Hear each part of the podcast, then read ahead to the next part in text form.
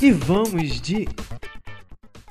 Oi, oi, aqui quem fala é o Lucas Ribeiro, sou colunista do portal Tracklist e seja muito bem-vindo ao E Vamos De. Bom, hoje então a gente vai fazer um episódio diferente do que normalmente a gente faz. É, vamos comentar, dissecar é, e falar bastante sobre o novo álbum da Lady Gaga, Cromática, que está dando o que falar, né? Todo mundo está comentando bastante. Então hoje nós estamos aqui juntos virtualmente, é, galera aqui do Tracklist, para a gente comentar e ver o que, que a gente achou exatamente das 16 faixas do disco. Bora ver se a gente vai concordar ou não. Antes da gente começar, não esquece de seguir o arroba podcast Vamos no Instagram e também arroba portal Tracklist no Insta e no Twitter. Então pode se apresentar, galera. Olá, pessoal. Meu nome é Alan César. Eu sou colunista aqui do portal Tracklist. E, como o Lucas falou, essa semana, hoje, nós estamos aqui para falar a verdade, para comentar sobre o Cromática, sexto disco da Lady Gaga. Fala, galera. Meu nome é Fernando. Também sou colunista do portal Tracklist. E estamos aí para dar um, uma debatida de leve nesse novo disco. Meu nome é Gabriel, sou colunista também do portal Tracklist e a gente está aqui para dar uma dissecada sobre o Cromática. Cromérica. Oi, gente, eu sou a Giovana, sou início do tracklist também. Para a opinião também. Tudo. Bom, o Cromática, é, como a gente falou, foi lançado essa última sexta-feira. É, ele é um álbum com 16 faixas, 43 minutos, então é bem é, rápido né, de se ouvir, mesmo com 16 faixas. E majoritariamente ele foi produzido pelo Blood Pop, que é um produtor que a, a Gaga já faz parceria com ele há um bom tempo, né? Em outros discos também. E tem algumas parcerias de produtores e compositores famosos, como o Ryan Tender, o Max Martin, tem também uma coprodução com o Skrillex. E no geral, o disco ele é dividido em três atos. Ele fala basicamente, eu acho que tipo do, do que que a Gaga passou nesses últimos anos, tenta ser vulnerável, falar um pouco sobre essa jornada dela. Só que tudo isso, obviamente, com batidas assim de pop eletrônica. Então, se você está esperando algum momento assim mais calmo, esse não é o álbum para para isso. Ele é totalmente de pista. Então, é isso, bora começar.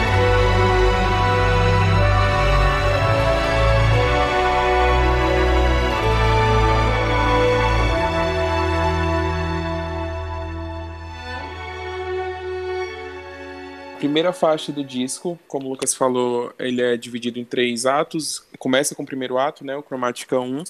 É, é totalmente instrumental. Eu acho que ele traz uma vibe, não sei, meio que de aventura para falar uhum. que, que, a gente está embarcando agora numa jornada, que aí vem muita história pela frente e que é pra gente ficar atento, assim. Pelo menos essa é a ideia que o instrumental me passa. Sim, eu fiquei com o sentimento de uma coisa bem cinematográfica. Sim. Aquela abertura de até de filme mesmo, bem ok, estamos iniciando e aí vai começar uma cena de ação. Sim. Eu não sei se vocês perceberam, mas eu só me dei conta hoje que o, o, essa, esse instrumental aparece no clipe de Stupid Love, no clipe. Vocês perceberam? Vocês já viram isso? Ah, eu vi isso depois. Aí o clipe já tem essa, essa questão de aventura, né? Então acho que ela quis trazer isso aí nessa, nesse instrumental. Eu acho que ela poderia ter feito, sei lá, esse meio que um álbum visual, porque ele é tão cinematográfico que eu super. Não sei, consigo ver talvez uma historinha. Mas será que ainda. É que eu não sei, né? Com, com toda essa questão da, da pandemia, afins, não sei se é, essa era a ideia principal. É. Porque eu até vi uma Sim. questão de dos selos que iam aparecer duas vezes nas músicas. É. E, eu vi até no texto que tá no próprio tracklist. E aí eu fiquei na dúvida se isso seria em clipes ou onde que esses selos apareceriam. Uhum, verdade. É, é, muito misterioso, né? A vibe do Cromática. Total. Eu acho que é até algo que ela pode explorar lá na frente quando a situação se normalizar e que provavelmente conhecendo a Gaga ela vai tentar investir em cima disso. Sim. Eu imagino a turnê. Acho que essa parte Mas exatamente. muito por conta da turnê. No salão é... e tudo mais. É, eu acho que só que, é, é, exatamente, a gente não sabe, né, quando é que isso vai passar. E aí eu não consigo nem imaginar ela fazendo qualquer clipe que seja caseiro, porque senão, sei lá, ia totalmente contra a vibe do, do disco. Então acho que ela realmente vai esperar bastante para poder fazer de novo. My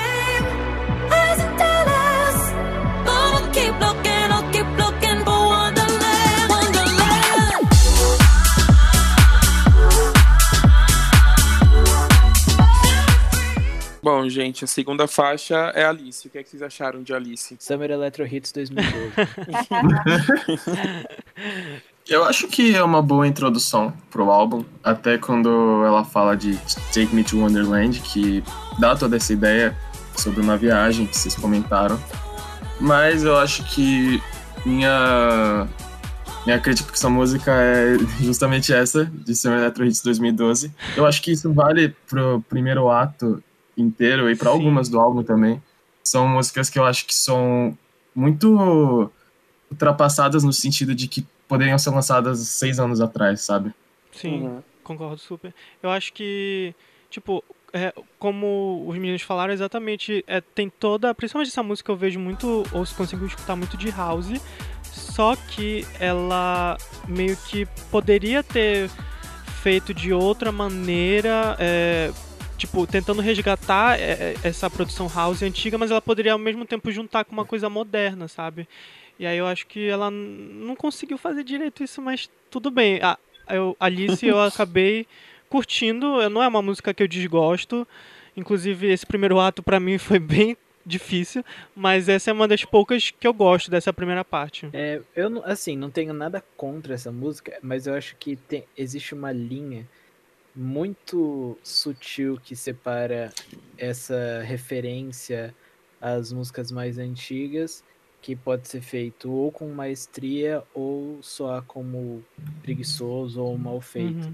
Então uhum. acho que assim, o próprio último álbum da do Alipa, do The Weeknd fizeram isso com completa maestria. E aqui eu acho que não sei se ficou faltando alguma coisa. Eu vi uma entrevista do Axel, que inclusive é um dos produtores dessa música, Sim. e ele fala que é um, um, pequeno pulo que eu vou dar, mas ele fala que uma das músicas que ele produziu, não vou falar qual é agora, ele tinha música já feita em 2013. Ah, agora tá tudo explicado. É, então, assim, hum. Tipo, ele, ele tá em umas três, quatro músicas do álbum, então isso acho que reflete muito no. Eu não sei desde quando isso estava armazenado, ou se ela produziu logo depois do art pop e falou, ah, depois eu lanço, então a gente não, é. Não tem muito como saber, mas Sim. eu fiquei com essa sensação. Então, eu gostei, porque apesar da, da, da, batida do fundo e tudo mais, eu fiz uma teoria na minha cabeça, não sei se vai fazer sentido, do da coisa que o buraco que ela fala na música é meio que ela tá presa naquilo de tentar alcançar o patamar que ela não, não atingia desde o art pop, de acordo com o público dela. E aí ela faz essa conexão com a Alice no País das Maravilhas, né? De tipo, uhum. tentar achar uma luz ali. É, eu tenho essa ideia também de persistência que ela canta na música, que ela vai continuar lutando para chegar lá, só que dessa vez ela tá contando com a ajuda do DJ, sabe? Essa é a impressão que eu tenho, assim. Aham. Uhum. Sim, uhum. não tinha parado pra pensar nisso. Gosto muito da melodia, da, principalmente uhum. do pré-refrão, eu acho muito boa. Talvez o realmente o problema tenha sido na produção em si da música, mas não foi algo que me incomodou muito nessa, me incomodou mais é. em outras que a gente vai falar daqui a pouco. Bom, vamos pra Stupid Love então? Bora.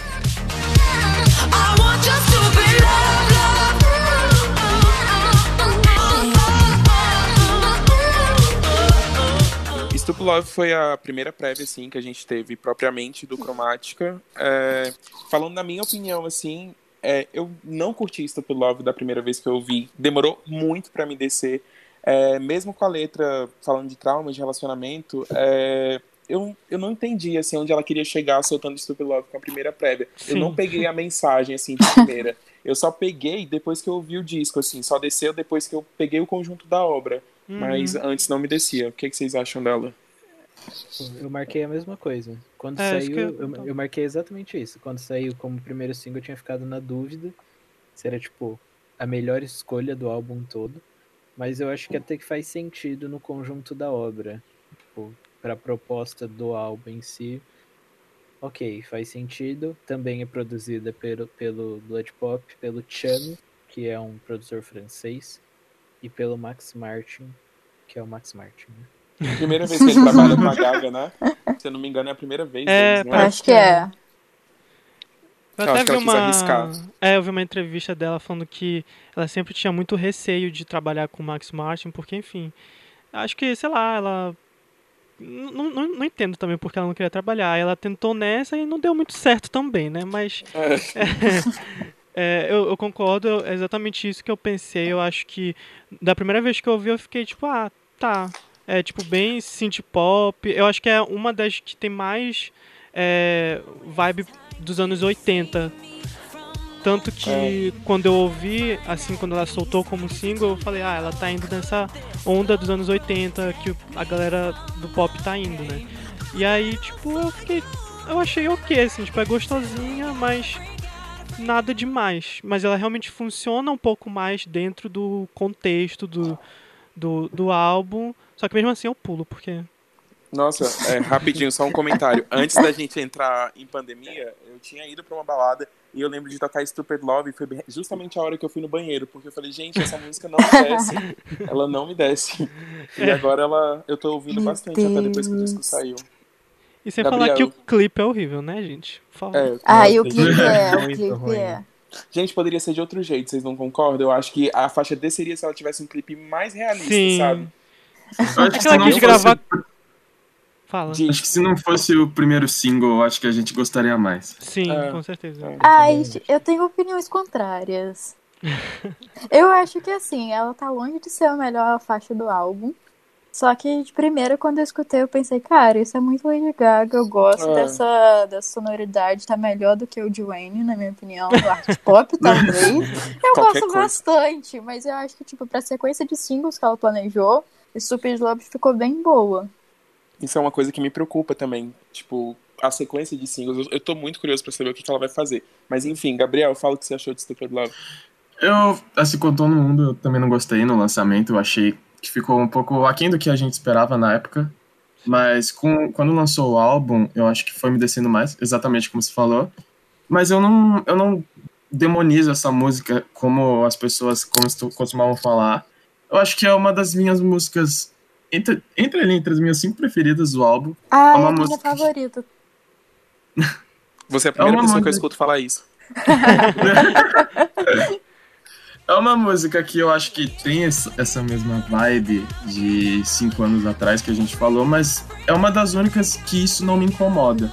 Eu acho que é uma música que gruda muito na cabeça é, depois é do tempo. Sim. Eu tava aqui uhum. me pegando cantando ela antes de gravar. E eu, eu não, não tenho tanto problema com essa que nem nas outras. Eu acho que tá é, é realmente o padrão Lady Gaga. E eu acho que não, eu não tenho problema. Eu gosto muito dessa.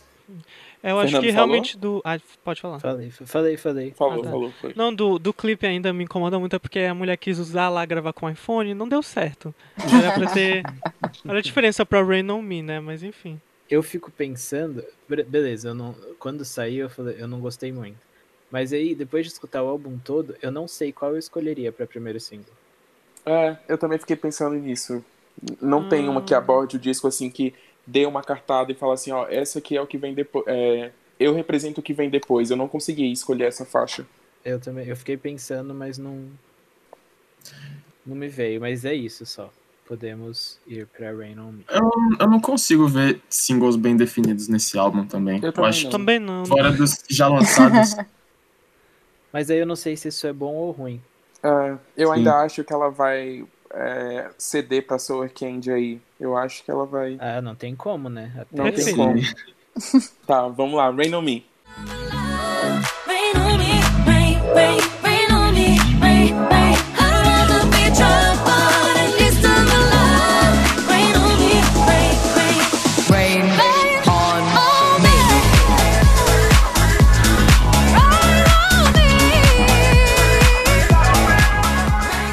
Olha, eu gosto.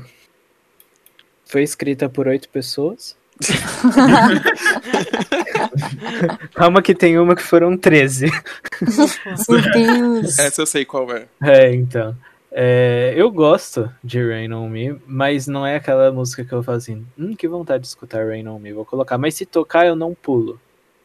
É tipo, eu gosto, eu gosto principalmente porque essa tem dá para perceber, é, não sei se vocês já escutaram o, as produções do Chame, ele é o francês lá, ele é, ele, ele faz muita parceria com o DJ Snake, que já uhum. produziu também para Lady Gaga, uhum. e dá para perceber bastante o, o house acelerado dele com toque de drum and bass ali.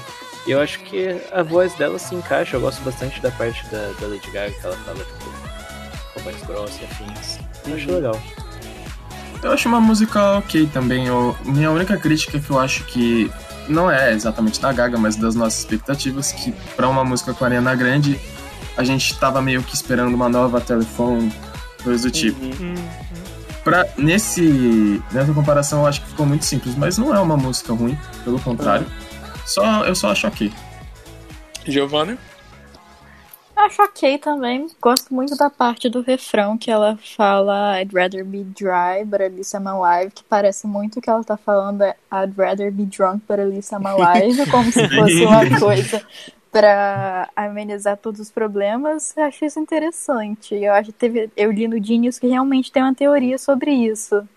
É, eu tava analisando a letra também, e eu tenho para mim que ela canta sobre a mesma coisa que ela traz em Alice, dessa, dessa persistência só que ela não vê um copo vazio, ela vê um copo pela metade e ela vai continuar lá lutando, sabe? E eu acho também que foi uma boa escolha para manter o hype do disco, sabe? O pessoal tava em dúvida quando veio Stupid Love, mas quando veio Rain On Me, o pessoal, opa, é o cromático, sabe? Eu acho Pois que, é. Acho que manteve o hype legal, assim. A, a única crítica que eu tenho ao Rain On Me é porque, assim, nós estamos falando de Lady Gaga e Ariana Grande, duas cantoras grandes no, no segmento pop.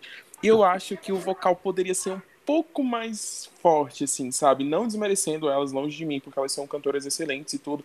Mas quando eu falo das duas, eu queria algo, uma mistura de break free, sabe? Que é uma ah. música de batida e tem vocais Sim. fortes. Uhum. E uma, sei lá, uma, qualquer uma do art pop, que a Gaga tá na batida forte, mas tá no vocal forte também.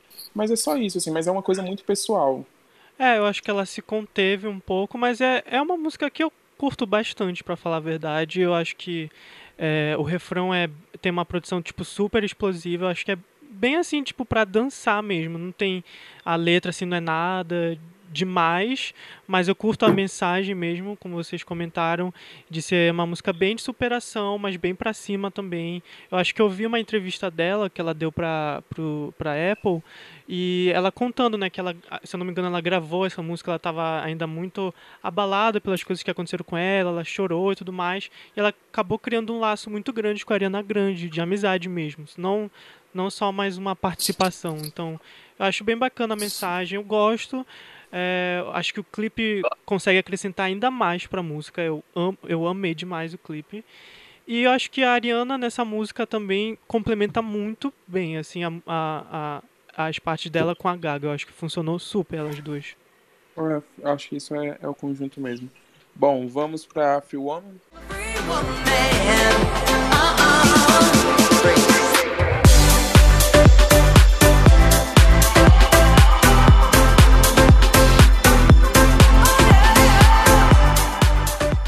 Quem começa? Ai, não gostei dessa. Não, também Ai, também não. na, na hora que tocou as três primeiras notas, na hora que eu escutei pela primeira vez, me lembrou as três primeiras notas daquela música Vamos à La Playa. é, juro por Deus, juro por Deus, não é, não é tipo zoando, mas na hora que tocou eu falei, nossa. Aí continuou e falei, ah tá, não é essa eu, acho, eu acho que é uma música muito válida pela mensagem, porque a própria Sim. Gaga disse nessa mesma entrevista pra Apple que é uma música que faz alusão à época que ela sofreu assédio sexual. E foi escrita baseado nisso. Então eu acho que é uma música válida pela mensagem. Sonoramente também não me desceu, mas. É... Mas eu sempre fico na dúvida sobre isso. Sim. Tipo, o quanto a música tem que se complementar à mensagem.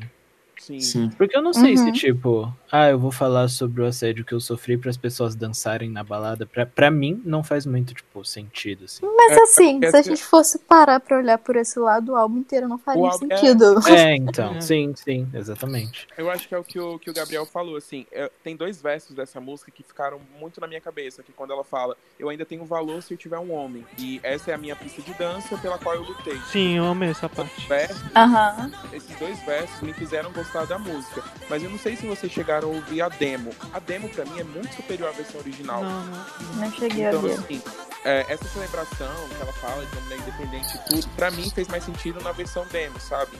Mas é só isso, assim, é uma faixa que eu que não fede nem cheira para mim. Eu gosto dos vocais e da letra, mas a produção para mim deixa muito a desejar.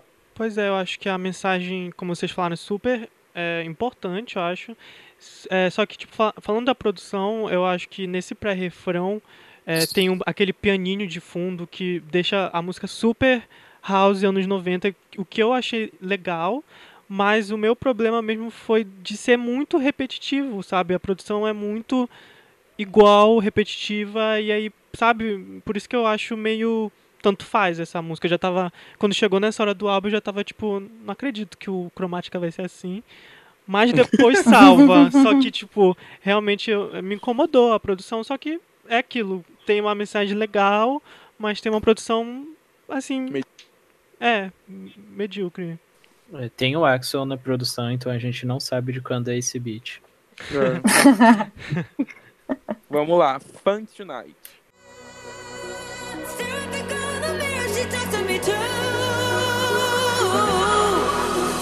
Yeah.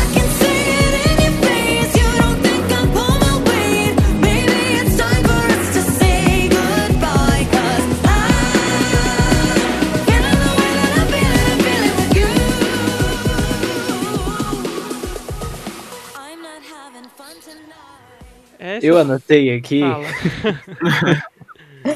Alguém gostou dessa?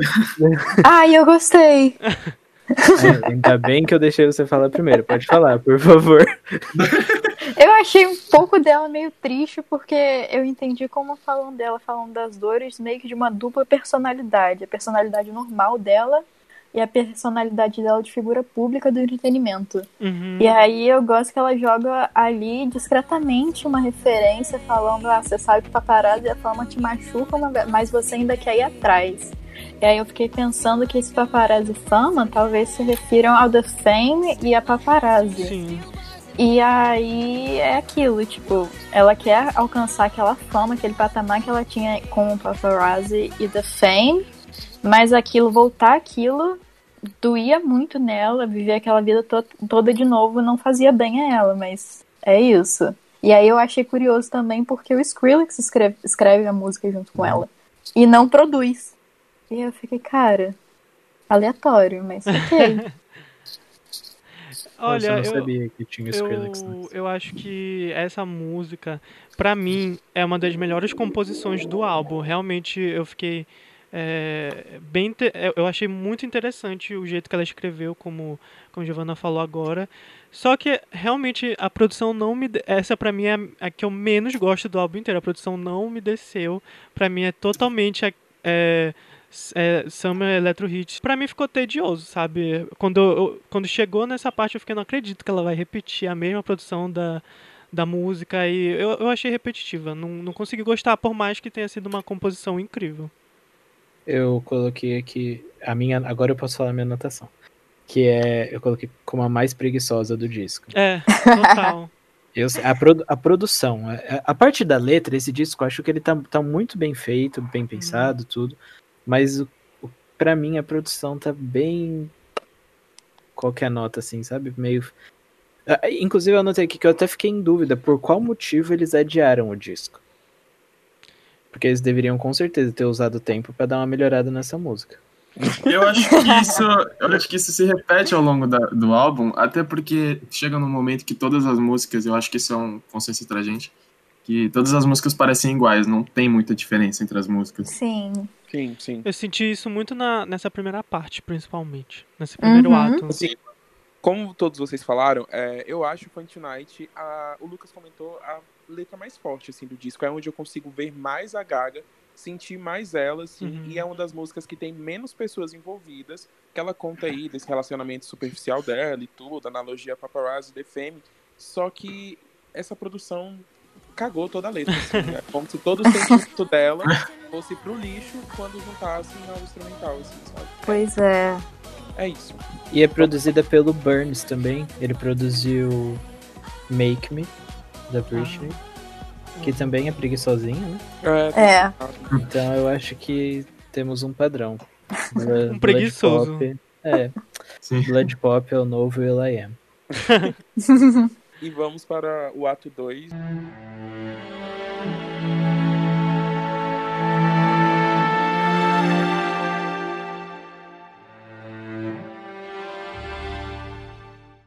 Assim, de novo um instrumental, só, só aí. E eu tenho a impressão também que é todo cinematográfico. Ela fala, gente, estamos no meio da viagem, continue ouvindo. Agora melhora. É. Não desistam. Não desistam. Eu acho ali... que. Pode falar. Pode falar. Achei ali perfeito, que tem uns violinos ali, uma coisa uhum. meio Confessions on the Dance Floor da Madonna. Total. Ai, perfeito! Amo demais. Eu tive a impressão de que esse álbum ele não tem muitas músicas para baixo, muitas baladas. Eu acho que só Sign From Above que quebra um pouco isso. E para fazer esses intervalos, geralmente tem nos outros álbuns da Gaga de músicas mais tristes, para de repente músicas mais animadas, ela usou esses interlúdios. Eu pelo menos tive essa impressão. Foi uma saída, eu também, eu também achei como se fosse uma saída. Uhum. Eu gostei bastante. Eu Sim. gosto de interlúdio, eu acho que dá um, um um valor assim no álbum, uma diferenciada é, uma... no que a gente já tá acostumado. Um fluxo bacana. E tipo, é, o, é, sem falar da transição perfeita, né, de, de dessa interlude com Sim. 911. Hum, perfeita. E eu, eu, achei interessante que exatamente ela pegou essa coisa cheia de violino, sei lá o que. Aí quando faz a transição, junta com uma batida super eletrônica pesada, quase eu senti quase uma coisa trance, sabe? Mas.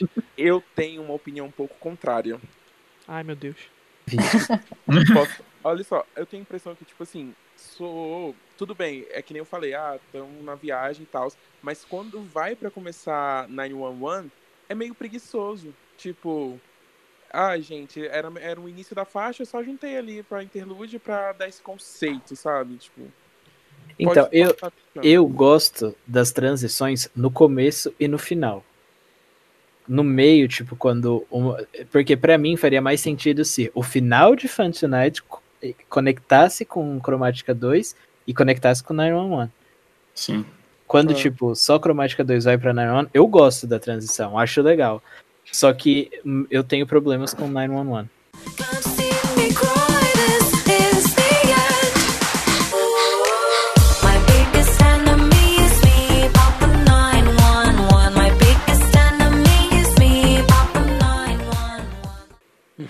Hum... Disseste, comece a falar, diga os seus problemas. Cara, o meu, meu problema principal, para variar, é o Blood Pop. Não, mas sabe por quê? Essa música, ela é produzida por ele e pelo Meireon. O Meideon, ele é um francês e as músicas dele são muito boas. Tanto que uhum. quando saiu que ele estava produzindo para ela, eu falei, caralho, isso vai ser muito da hora. Porque as produções deles, se vocês nunca escutaram, pode escutar Pay No Mind ou Imperium, é muito boa. Imperium lembra muito, inclusive, 911, que é bem um, uma batida assim forte. E, e eu achei que, tipo, ele tentou colocar o toque dele ali. Não apareceu. A sonoridade. Só que, mano, na minha cabeça, pelo, pela primeira parte que eu escutei do álbum, certeza que o Blood Pop falou: pera, calma, não é tudo isso. Mas isso é uma teoria na minha cabeça, mas por quê? Porque dá para perceber que tem uns toques dele, mas que, tipo, não foram pra frente, sabe? E Sim. aí eu fiquei com essa sensação de, tipo, podia ser muito do caralho, só que ficou ok. Eu, eu acho que para mim, assim, o que, o que fez eu gostar muito dessa música, inclusive é uma das minhas favoritas do, do disco, é que ela meio que mostra tipo assim, quando tu ouve, tu fica, olha, ela poderia ter feito isso na parte 1, que é, eu senti que aqui ela pega essa batida que ela já estava fazendo de eletrônica, house, só que ela consegue é, ter uma produção que inova em algumas coisas, assim, tipo, não fica mais monótono. Tipo, ela tem essas distorções vocais, eu gosto das melodias do, do pré-refrão, então eu acho que ganhou uma nova é, forma é, essa produção que ela estava fazendo de house nas músicas anteriores e que ela conseguiu, mesmo que seja minimamente, ela conseguiu se inovar comparando com as músicas que a gente estava ouvindo na primeira parte. Então, por isso que eu uhum. gosto muito dela. E eu acho que é até uma coisa que me lembrou, como eu falei mais cedo, é, a música Hallucinate, que é da Dua Lipa, do Future Nostalgia, que também tem essa mesma vibe de house e que lá na, na a Dua Lipa ela consegue pegar esse, esse som house e atualizar para os tempos de agora. Eu, aí eu senti uma vibe parecida. E aí meio que aí quando eu ouvi eu fiquei assim, ficou mais certo na minha cabeça que as primeiras faixas eram super preguiçosas. Gabriel? É, eu gostei muito de 911, pra mim eu acho que é a minha segunda preferida do álbum. É, eu acho que começa bem o segundo ato, que introduz uma, um ritmo mais diferente do que as outras músicas, mas uhum. que a gente vê que não acaba acontecendo nas outras. Mas eu acho, eu, eu gosto muito dessa aqui. Eu acho que é uma música. Não, eu acho que é uma música mais diferente quanto à melodia e quanto à produção mesmo, até pelo toque do Medium, que o Fernando comentou.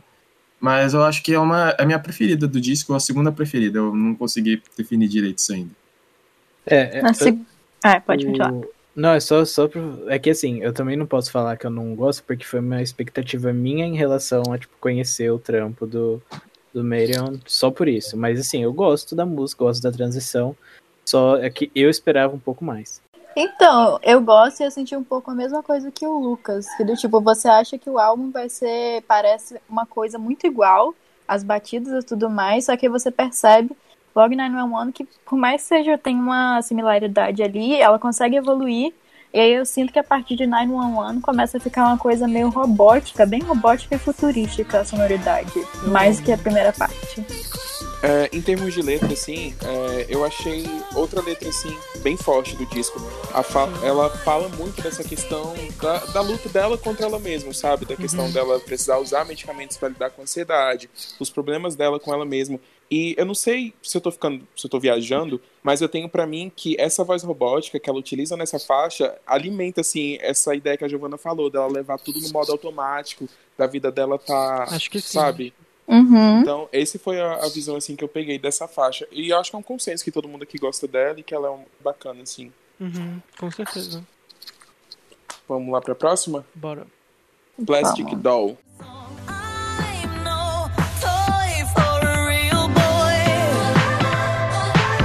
If you're a real boy, don't play with me.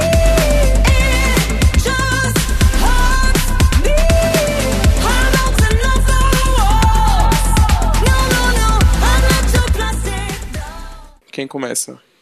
Cara, eu sou fã do Skrillex. De longa data. Mas. Não, não sei. foi dessa vez. De, deixo, deixo pra vocês. Vamos lá, Gabriel. Eu não gostei nem um pouco dessa. Sinceramente. eu acho que se, se por um lado 911 é uma das minhas preferidas, preferidas, essa eu acho que é, um, é pior que eu achei, na minha opinião. E eu acho, achei muito preguiçosa é, no, na produção. E que ela não cria, sabe, uma, muita expectativa, tanto quanto as outras. Acho que é uma música que nunca decola, sabe? Sim, concordo. Eu acho ela muito. Pra mim é ok, sabe? É tipo, mais pra encher o álbum do que significar alguma coisa. Pra mim é outra que eu ouço assim e passo, porque não tenho paciência. Sim. Giovana? Assim, eu escutei ela umas quatro vezes também, mas nas quatro vezes eu não consegui chegar em nenhuma conclusão sobre ela. Assim, é uma então, coisa ela bem não tem uma, mesmo. Ela não tem uma personalidade, né? Ah, é, tipo, é... ah tá bom, Plastic Doll. Tipo assim, eu tenho para mim que o instrumento, quando eu vi ela a primeira vez, é, o instrumental me lembrou uma coisa assim da Kylie Minogue bem antiga, sabe? Tipo essa vibezinha retrô, uhum. mas ao mesmo tempo faltava a qualidade da Kylie, sabe? Então, isso isso me deixou meio assim pra essa música. Eu acho que aqui as coisas começam a ficar mais cansativas, sabe? Assim. Vamos pra próxima? Bora. Sour Candy. Sour Candy. Sour candy, so sweet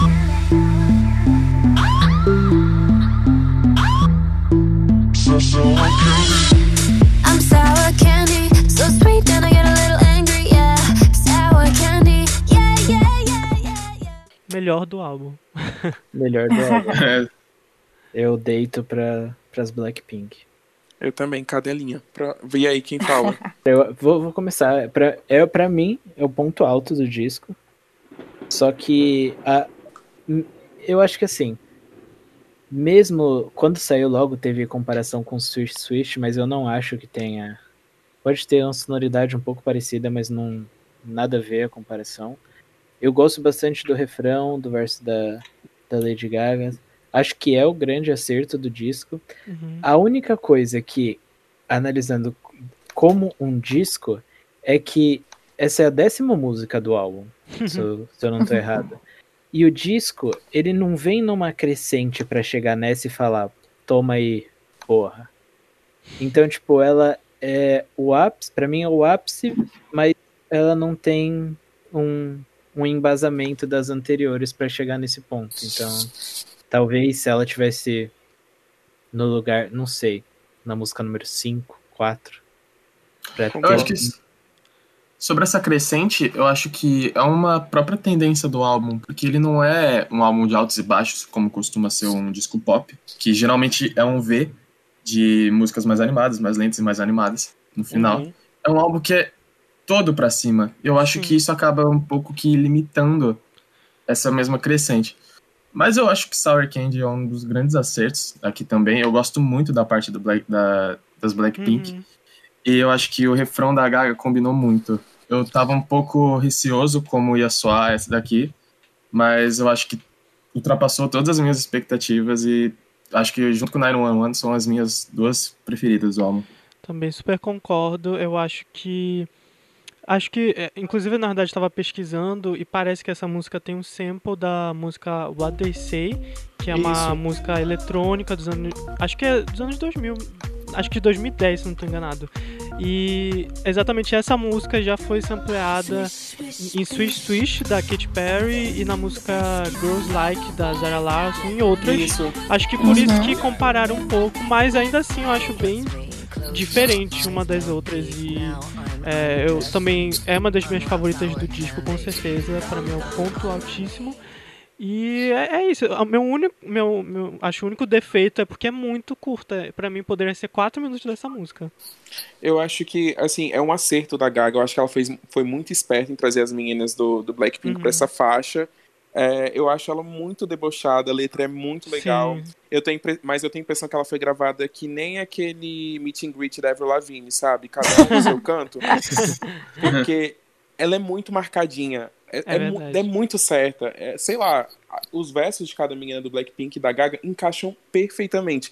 Então, assim, eu acho que é um dos maiores acertos do disco e a Gaga vai dar muito vacilo se ela não lançar como single. Sim. Até bateu um recorde, não foi? De, da música mais mais ouvida no YouTube de duas artistas, é, de uma colaboração feminina, acho que foi isso. Isso, de áudio. Uhum. Uhum. Giovana? Sobre... Pessoalmente ah, eu não gosto, mas eu entendo a importância dele pro, dela pro álbum, porque tem Blackpink, Blackpink K-pop. K-pop não dá pra gente ignorar mais, então assim, acho interessante ela ter trazido pro álbum, porque claramente é da visibilidade. Gostei da sequência delas como último, e ela chegou a ser lançada como single ou não? Ou foi só porque. Foi um promo, acho eu acho. Eu acho é, que foi promo. Tá. É. Mas eu achei interessante, inteligente ela ter lançado ela. Mas pessoalmente não gosto muito, não me atrai tanto, mas dá aquela diferenciada em todas as outras músicas Com do certeza. álbum. Fala, Gabriel, acho que, falar. Acho que inclusive esse aqui pode ser o maior hit do álbum. Eu acho Também que é, acho. a gente acho que é a que tem mais potencial comercial e tudo mais. Aham. Uhum.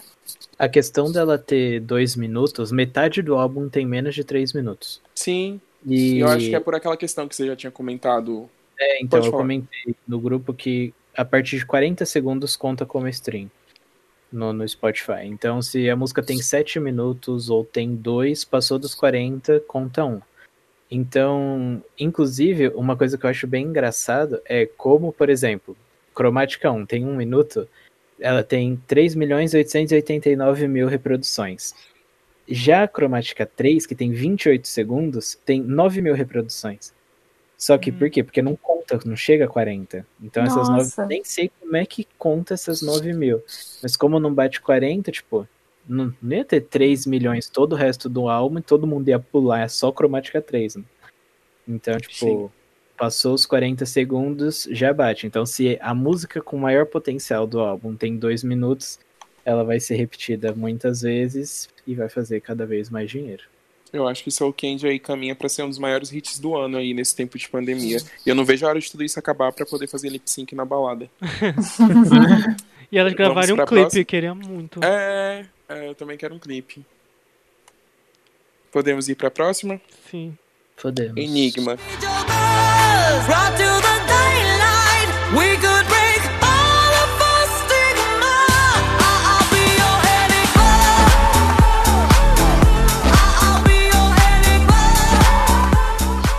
Começa. Também é com Burns, também achei preguiçosa. Eu gosto muito do refrão de Enigma, mas o resto da, da música eu acho um pouco esquecível. Sim. É. Eu até que gostei bastante, assim. Eu também gosto do, do refrão. Eu gosto do. Da, principalmente da entrega vocal dela, que eu acho que é, é um, um dos Sim. momentos do álbum que é mais forte a voz dela.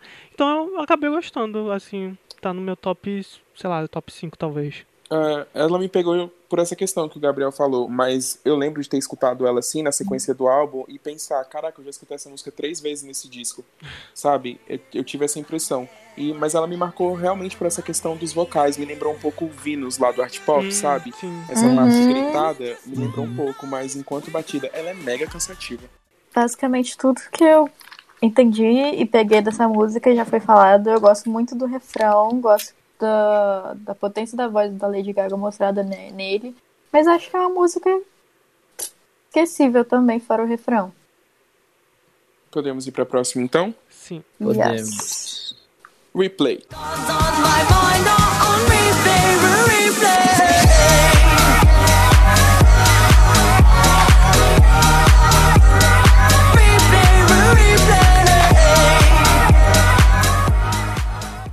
Replay. Gente, replay. temos um milagre aqui. Hum. Não tem o dedo do Blood Pop. Por isso que eu acho que eu gostei muito. É, Eu achei que ela tem mais personalidade do que todo o resto que, que, que a gente foi escutando. Uhum. Eu acho que ela tem mais uma identidade ali, uma cara diferenciada, mesmo sendo seguindo a dinâmica do disco de um housezinho, mas eu gostei bem mais do que as outras. Eu acho que é uma produção mais, como tu falaste, uma produção acho que bem mais inteligente, é, detalhista, principalmente se tu for ouvir de fone.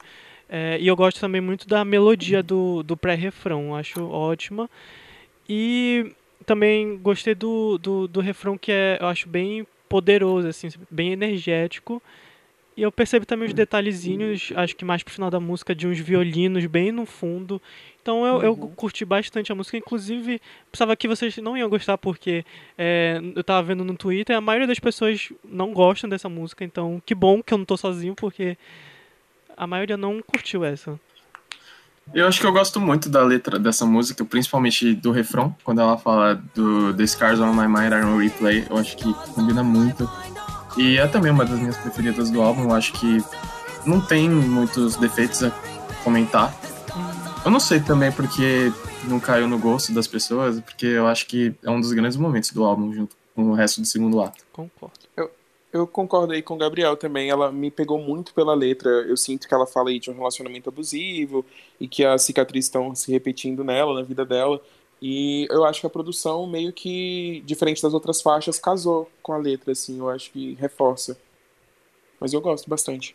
Eu acho que assim, nunca, na minha opinião, não casou tanto a letra com a melodia, mas é, eu fiquei perplexa com vocês falando que o pessoal no Twitter não gostou tanto, porque realmente eu gostei muito. É uma das minhas favoritas Também. do álbum. Depois de Stupid Love, eu acho que é a minha favorita. Pois é, eu vi, eu vi, eu vi muita gente, tipo, comentando que acha que é, tipo, o filler do álbum. Eu falei, gente, será que eu ouvi a mesma música? Nossa, você não. Eu acho que tem muito mais fillers que essa. É, É, eu também então, acho. mas eu acho que então é num tipo um looping, porque se- a gente pode ter gostado dessa e achado o resto do álbum repetitivo, o pessoal amou o resto e não gostou dessa. É, Sim, É. sim. Mas a Giovanna vai ganhar um prêmio por ser a pessoa que curte Stupid Love, assim. Foi a primeira pessoa, E- assim, ju- E, juro. e não gostou Ai, de eu Sour adoro Candy. synth pop, então assim, pra mim foi tudo. Podemos ir eu- pra, pro ato 3? Rapid- Antes da gente ir pro, pro ato 3, queria- o que, que vocês acham? Vocês acham que se o ato 2 fosse o ato 1, o disco teria fluído melhor? Eu acho que não. Não, eu, também. gosto da ordem dele. Eu Acho acho, que- que... não deveria ter o ato 3. É, eu, Ai, eu- eu tenho umas considerações sobre o ato 3 também. Pra mim, Eu- o ato pra 1 mim, poderia, ato poderia ter só o Rain On Me, é, Alice e o resto podia jogar fora e aí continuava o disco. Pelo menos pra mim. Meu Eu Deus, que- canceladíssimo. Eu acho que o ato 1 ele se estende por tempo demais depois de Rain On Me. Isso. Eu acho que se É. acabasse em Rain On Me seria perfeito. E o ato 2 eu acho perfeito Sim, ali no- na acho. ordem que tá. Acho que talvez só Plastic Doll, que eu não gosto tanto. Plastic Uhum. Doll a gente finge que não existiu. É. Se, tirando Sour Candy, se vocês pudessem escolher uma faixa do ato 2 pra virar single, qual vocês escolheriam? Ah, 911. sim, com certeza. Sim, é. Pera aí. Mas eu gosto de replay também. Mas eu acho que pra Também. single eu iria de.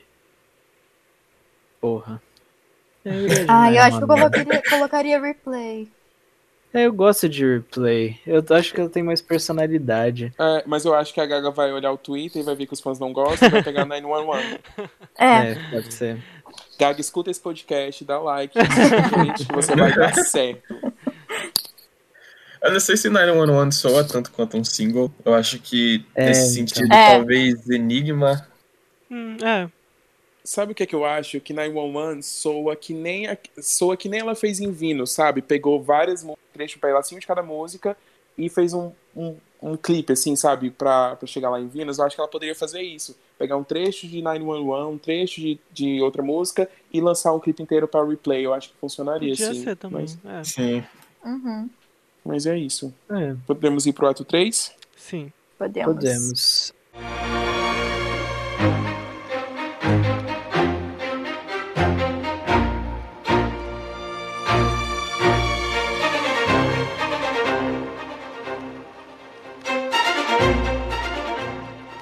Não Mas- gosto. Mas Eu acho. Eu, eu, eu gostei muito do Atum, por incrível que pareça. Eu, ti- mas eu gostei do Atum quando eu chego no 3. Porque, porque quando eu chego no 3, a primeira vez que eu ouvi, eu não terminei de escutar. Eu parei em Sign from Above. Eu falei, ah, tá bom já, né? Aí eu não terminei. Aí depois, quando eu escutei pela segunda vez que eu escutei inteiro, eu falei, ok, agora eu sei por que, que eu não terminei. então, eu não curti. Eu curti zero ato 3. Zero, zero, zero. Não sei se eu já tava cansado de tudo muito repetitivo. Porque não tem. Eu não achei que no ato 3 tem uma música que tenha, tipo, uma identidade diferenciada, tipo replay, ou um destaque, tipo Sour Candy. É tipo. Eu acho que o. O filler pra mim maior do álbum é o ato 3. sign from above. I heard one sign from above. Then the signal split into the sound created. Gostei até é, de Sign from Above, pra começar a falar do ato. Eu acho que. Eu achei muito curioso quando a Gaga anunciou que faria uma música com Elton John. Uhum. Eu acho que combinou o ritmo também, eu acho, achei muito anos 2000. E eu gosto principalmente do fim dessa música, de quanto Sim. a batida dá uma acelerada. Uhum. Eu- Sim. Foram Ai, seis produtores. Above pra Ah. mim. Eu gosto. Só que de primeira eu odiei, eu odiei, eu odiei. A primeira vez quando o Cromática vazou, eu logo fui direto pra ela, porque Elton John e Lady Gaga. Eu fiquei, meu Deus, eu preciso disso. E aí eu esperava uma coisa, sei lá, meio piano, talvez, É, Todo algo mundo mais esperava pop. isso, eu acho. Aí eu fiquei, cara, não, tá muito eletrônico, odiei. E aí depois da segunda vez, tá, passou, gostei. Mas não é Não. aquela coisa que eu esperava. Eu esperava mais. Eu achei que essa aqui fosse ser uma Shallow 2.0. Hum, Pois é. Sim. Acabou sendo totalmente diferente. Mas eu, eu gostei do mesmo jeito, eu acho que. Nossa, É, o que, eu, o que eu curti do. É, a mesma coisa que o Gabriel falou foi a, a parte final, quando a gente tem, tipo, essa, essa quebradinha, né? Tipo, tem as baterias, então eu achei isso muito bacana. E aí, tanto que quando eu terminei de ouvir, eu fiquei, nossa, era isso que eu queria que a Gaga tivesse feito mais no disco, tipo, se arriscar um pouco mais na produção. Talvez eu acho que ela tenha. é, feito todo o ato 1 e tudo mais, mais assim, linear talvez, não sei, medo do que de inovar, de tipo o pessoal cair em cima dela que nem fizeram com art pop, não sei. Mas aí, tanto aí quando eu vi essa música com o Elton John, eu fiquei, nossa, eu queria mais disso, mas enfim, eu, eu curti, gostei. acho que as minhas considerações, assim, de Sign From Above é que é a mais longa do disco, né? E aqui tem mais gente, assim, que trabalhou nela. E como vocês falaram, a gente esperava uma balada, mas não, tem ba- mas não é uma balada, é uma loucura. Essa faixa, eu acho ela. A letra dela é muito viagem, assim. E eu acho que o ponto forte, além dos vocais dos dois, assim, que eu acho foda pra caramba, é o final, assim, as baterias, o drums mesmo no final, me deixou muito, muito atento, assim, mas Uhum. eu, eu gosto dessa música. Daria um clipe muito bacana pela letra. E eu acho que vai funcionar em tour também. Na turnê eu acho que essa música vai ser legal. Sim. Uhum. Essa, inclusive, é a música que tem 13 compositores e É. foi a música que o, e foi a música que o, que o Axel produziu em 2013. Oh, meu Nossa, Deus. e, Hum. e tipo assim, o Ryan Tedder, eu não. Todo, todo mundo fala dele, todo mundo tem um hype em cima dele, mas eu nunca sei o que ele faz. Tipo assim, ele tá sempre metido no meio, mas eu não, eu não, eu não vejo a marca dele nas coisas que ele faz, entendeu? Basicamente eu, o Grammy ama ele. É isso. É, É. eu acho Sim. que. Eu não sei se ele é mais um branco idolatrado, não sei se ele realmente faz as coisas, sabe? Eu não, eu não consigo ver a, a identidade dele, assim. É. E, e ele fez todo um alarde pra essa música quando questionado. Não sei se vocês chegaram a Uhum. ver, mas ele falou assim: ah, a faixa que eu produzi é a mais unicórnio do, do, do disco, ela é não sei o que, não sei o que, criou todo um hype pra uma faixa que, tipo assim, não é destaque pela produção, ela é destaque pelos vocais e pelo pela vibe dela em si, assim. Uhum. Essa é a minha, Talvez essa é a minha produção concepção. fosse diferente e ela tivesse fosse melhor. Pode ser, não sei.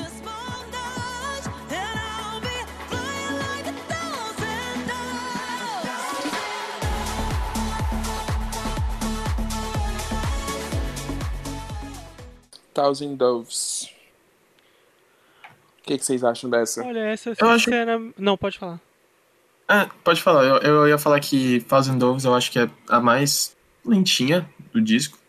Uhum. E que eu, pro final de Sign From Above, eu pensei que fosse vir algo mais, é, mais pra cima, mais enérgico. Que eu acho que quebrou um pouco minha expectativa, mas eu acho uma música ok. Não acho tão ruim quanto, sei lá, Plastic Doll. Mas eu acho que encaminha bem o álbum pro final. Uhum. Sim. É, eu, eu pra- sinceramente eu não sei muito o que, que eu achei dessa música, tanto que é a única que eu não escrevi nada porque eu ouço assim pra ela não me diz muita coisa, sabe? Pra mim ficar ok também, meio apagado pra mim. A anotação que eu fiz foi: tá acabando? Giovana? Cara, eu também não consegui ter opinião sobre ela. Pra mim não encaixou bem. Uhum. Mas é, não é ruim. Eu acho que, tipo assim, se alguém me perguntasse, Alan, que faixa você tiraria do disco?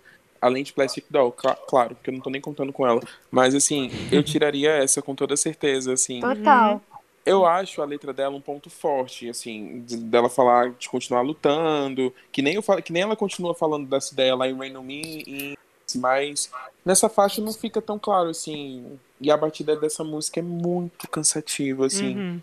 muito Uhum. cansativa. Parece, parece uma música reciclada. É, Passou eu acho que pela ela mão não, de várias pessoas e. Ok, eu vamos tenho pra mim que ela não foi nem finalizada, sabe? Não sei. Eu, eu acho que essa música, essa música, ela, ela mesma tem uma demo que é quase toda no piano. Eu acho que foi uma música que seria diferente, talvez, na cabeça da Gaga. Eu não sei até onde é, a responsabilidade é da Gaga e dos produtores. Eu acho que é uma música, era uma balada que de repente decidiram transformar numa música mais pop e acabou não Hum. dando tão certo. É, pra fechar, eu- assim, na, na- no, no- fechar no conceito do álbum, né? É. Sim. Talvez essa faixa ganhe uma versão acústica na, na turnê, sei lá. É, pode ser. assim. É. Eu tive, eu tive a impressão que essa música caberia no Joanne até, se fosse Nossa, nessa muito. outra versão. Nossa, boa observação, Gabriel. Talvez no, no Joanne a gente gostar, gost... a gente poderia gostar dela, né? Sim. É. Polêmica, vocês gostaram de Joanne? Eu gosto Eu, muito eu gosto, eu gosto, pra ser bem sincero. Eu gosto de várias faixas, eu acho que as parcerias deles são legais. Eu gosto das produções do, do Mark Ronson, mas eu não. Eu, tipo, o conceito que ela criou em cima não sustentou Uhum. o disco. Não sei, essa é a minha visão. Achei fraco. Eu- Não gosto muito. Bom, de 14 músicas, tem 12 produzidas pelo Blood Pop, então. Essa é a minha opinião. Não, é brincadeira, eu não tenho uma opinião formada sobre Joanne. Eu, eu gosto dele, eu acho um, disco da hora. Faz a diferença. Mas ele não, quer dizer, ele não soma tanto na discografia da Gaga.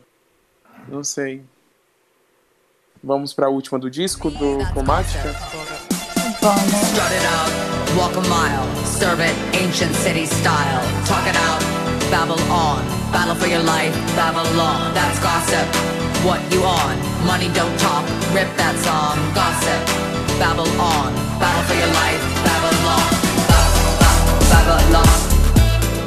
Gossip, gossip. Ba- ba- Babylon. O que, que vocês acham de Babylon? Gosto dos vocais.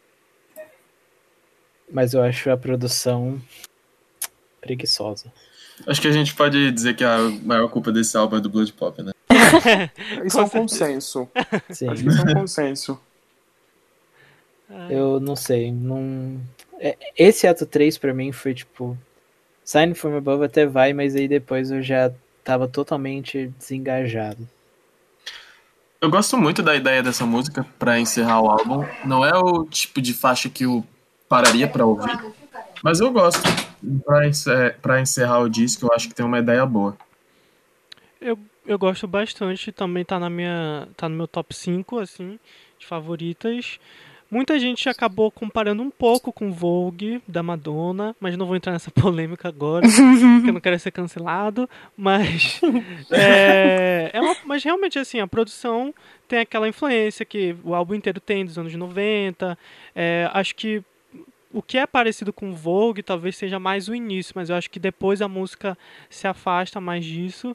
E eu gosto muito, de verdade. Eu acho que o, o eu gosto que o refrão tipo, é falado, tem essa, essa, esse clima, essa atmosfera de é, daqueles ballrooms, né, das drags, de, de da dança Vogue em si, sabe? Então eu curto bastante, eu, eu gostei. E também achei legal o detalhe que mais pro final tem um coral, então tipo, acho que fecha muito bem o, o álbum. Eu gostei. Quando Ai. chegou em Babylon. Pode falar, Giovanna. Babylon é tipo uma das minhas favoritas real. Eu gostei muito desse rolê de parecer coisa de ballroom, assim, lembrou muito o RuPaul. Certamente talvez Uhum. apareça em RuPaul. Sim. E achei a letra, talvez, tem umas coisas legais na letra, mas fora algumas coisas, tipo as referências a Babilônia e tudo mais, mas fora isso achei fraca. Mas é boa pra dançar, ele remete ao ao Vogue e tudo mais. E é, eu gostei muito. Eu acho que o que me chamou a atenção em Babylon, quando eu ouvi o disco todo, foi que basicamente eu comemorei, assim, porque não era um instrumental batidão. Sim. Eu falei, opa, não é a Sim. mesma coisa Aham. que aqui já. Mas, poxa, ela deixou pra fazer na última faixa, sabe? É. Isso ficou, isso ficou na minha cabeça. É, mas com certeza vai ganhar um destaque. Eu acho que quando ela, ela vai ganhar outra vibe, assim, quando chegar na turnê. Eu acho que ela vai ser um dos É. pontos fortes. Acho aí. que a Viúva vai ser incrível. É, Nossa, eu gosto, gente. Eu, eu realmente gosto. Pra fechar o disco, que nem o Gabriel falou, pra fechar o disco, ela, ela cumpre bem o papel. E eu acho que agradou também os fãs da Madonna, aí, por mais que eles tenham essa polêmica de ai, lembra Vogue, ai, não sei o quê. Mas duvido se eles não vão ficar ouvindo Babylon aí. Pois é.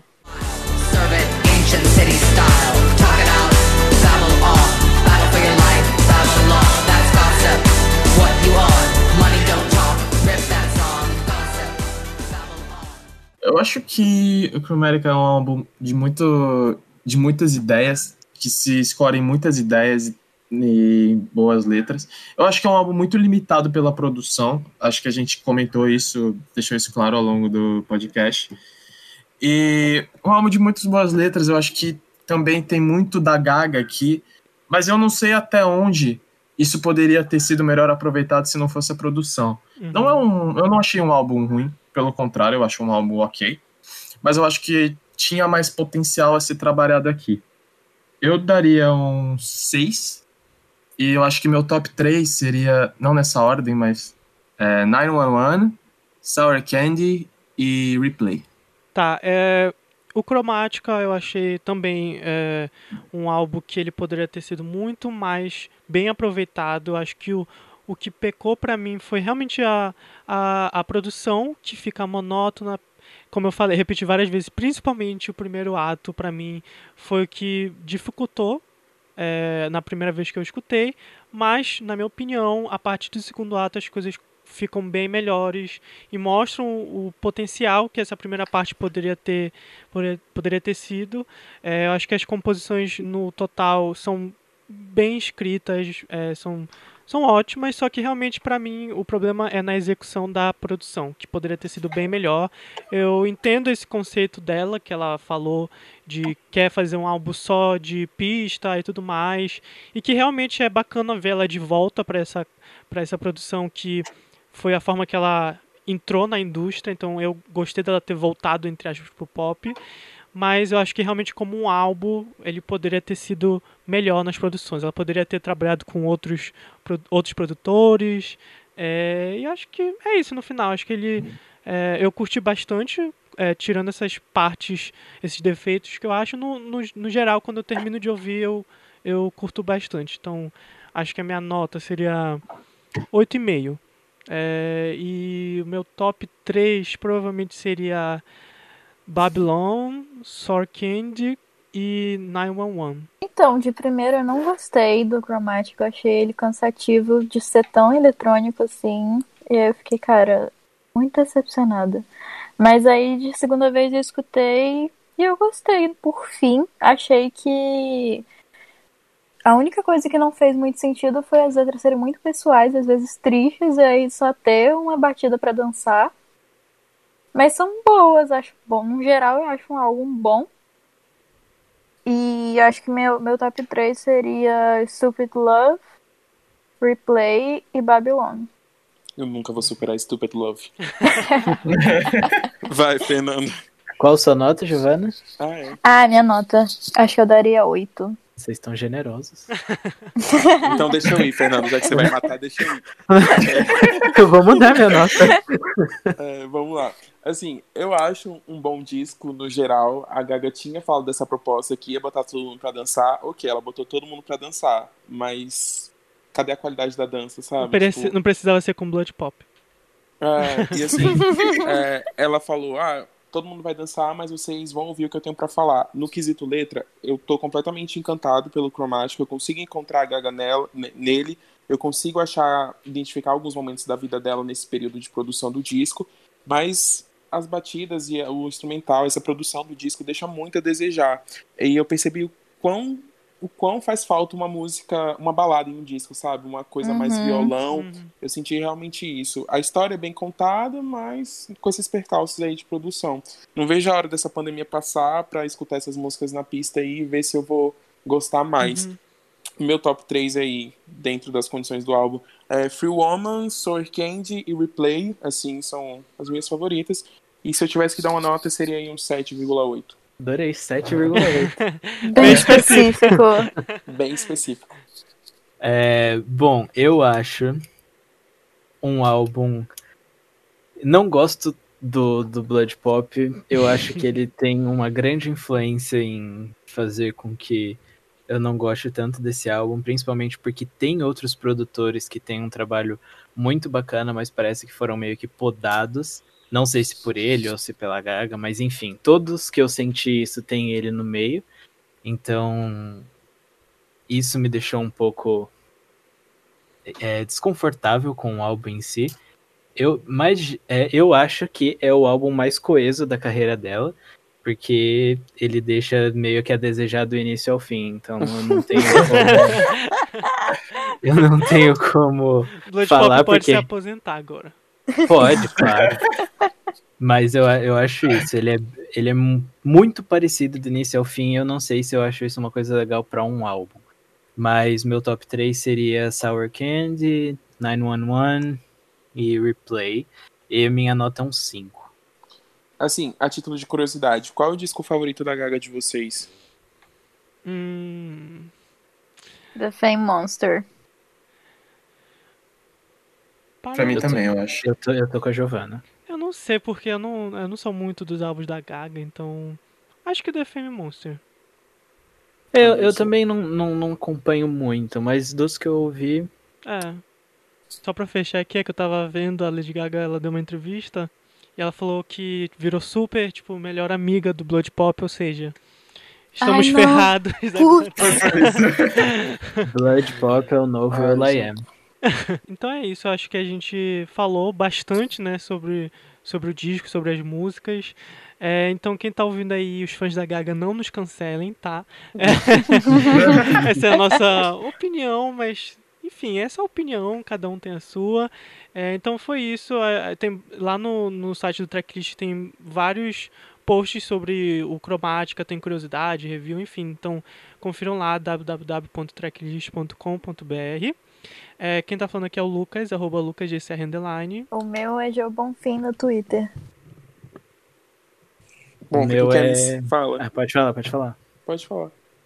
O meu é F. Souza Marques. Fiquem à vontade para mandar o que quiserem. O meu é Gia Guior. Meu é Alan, eu, Alan César, Alan com dois L's. Quem quiser seguir, mandar música, tamo aí. É isso, muito obrigado por todo mundo aqui que topou a gravação e a gente se encontra no próximo episódio. É isso, gente. Obrigado.